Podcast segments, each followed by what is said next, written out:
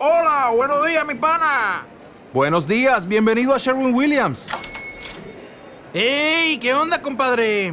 ¿Qué onda? Ya tengo lista la pintura que ordenaste en el ProPlus app. Con más de 6.000 representantes en nuestras tiendas listos para atenderte en tu idioma y beneficios para contratistas que encontrarás en aliadopro.com. En Sherwin Williams somos el aliado del PRO.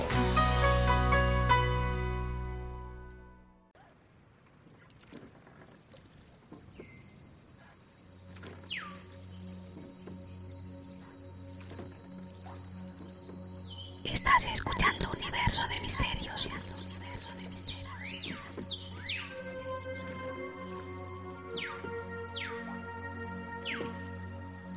El podcast de ciencia y misterio en Evox.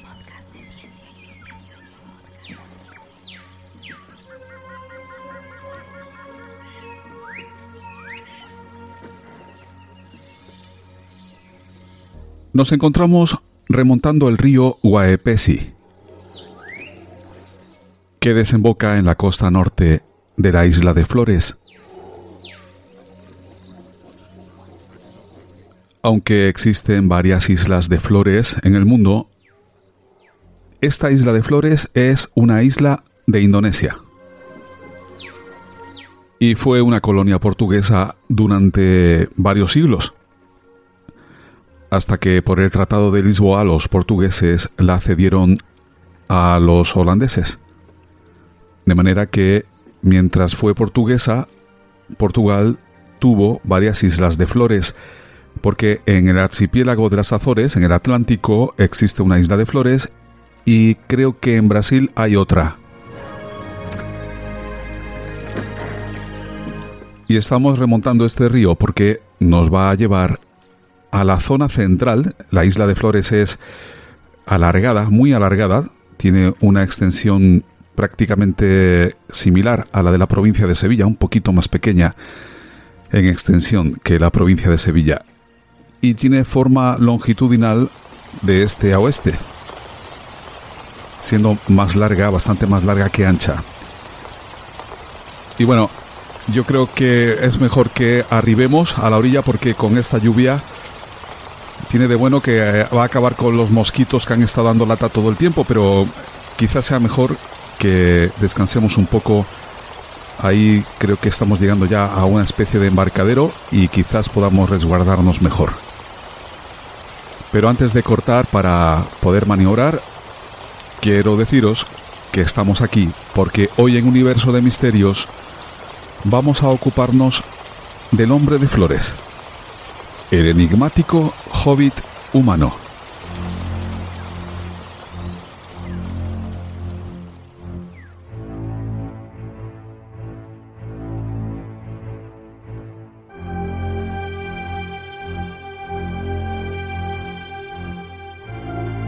Estás entrando en un universo de misterios.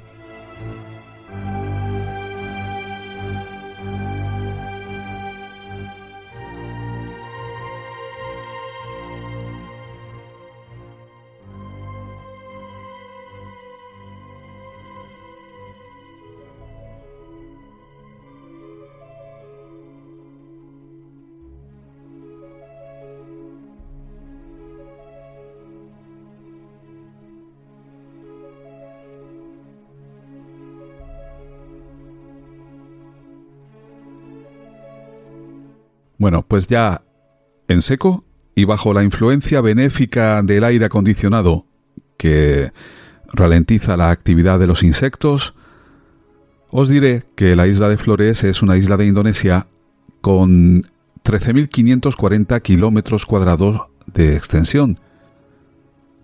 Una isla que forma parte de las islas menores de la Sonda, que es un arco insular que se extiende hacia el este de la isla de Java. Flores se encuentra al este de Sumbawa y Komodo y al oeste de Lembata o de Lomblem, se llaman de, ambos, de ambas maneras, y del archipiélago de Alor. Al sureste de la isla de Flores se encuentra la isla de Timor Al sur, más allá del estrecho de Sumba, está Sumba.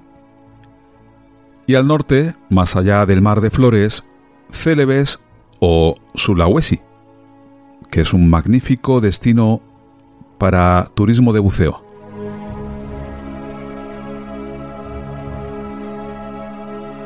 Y como os decía, la isla de Flores fue colonia portuguesa desde el siglo XVI hasta el XIX, concretamente hasta 1859, año en que fue cedida junto a la isla de Solor, Pantar y Alor a los neerlandeses por el Tratado de Lisboa.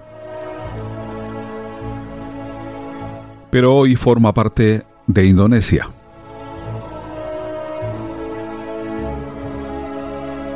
Desde el punto de vista de la biología, la isla de Flores ha sido descrita en la revista Nature como una especie de mundo perdido donde animales arcaicos extintos hace tiempo en el resto del mundo habían evolucionado a formas gigantes y enanas por especiación alopática. La isla estaba habitada por elefantes enanos, una especie de estegodón, y lagartos gigantes similares al dragón de Komodo. Concretamente, la costa oeste de la isla de Flores es uno de los pocos lugares, junto con la isla de Komodo, donde se puede encontrar el dragón de Komodo en estado natural. Antiguamente, este gran lagarto se alimentaba de elefantes enanos del género Estegodón y de ratas gigantes que se extinguieron poco después de la llegada del hombre a la isla. El hombre introdujo búfalos, ciervos, jabalíes y monos que se han asilvestrado y que son cazados por los dragones de Komodo. En sus selvas abundan también las aves, los murciélagos las serpientes y los anfibios.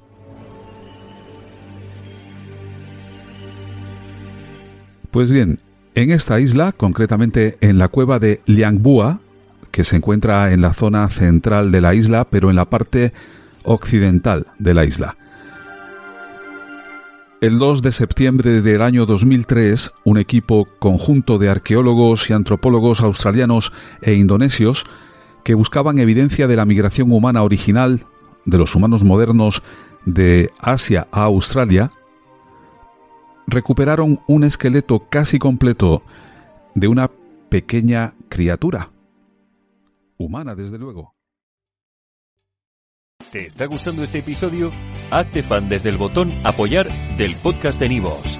Elige tu aportación y podrás escuchar este y el resto de sus episodios extra. Además, ayudarás a su productor a seguir creando contenido con la misma pasión y dedicación.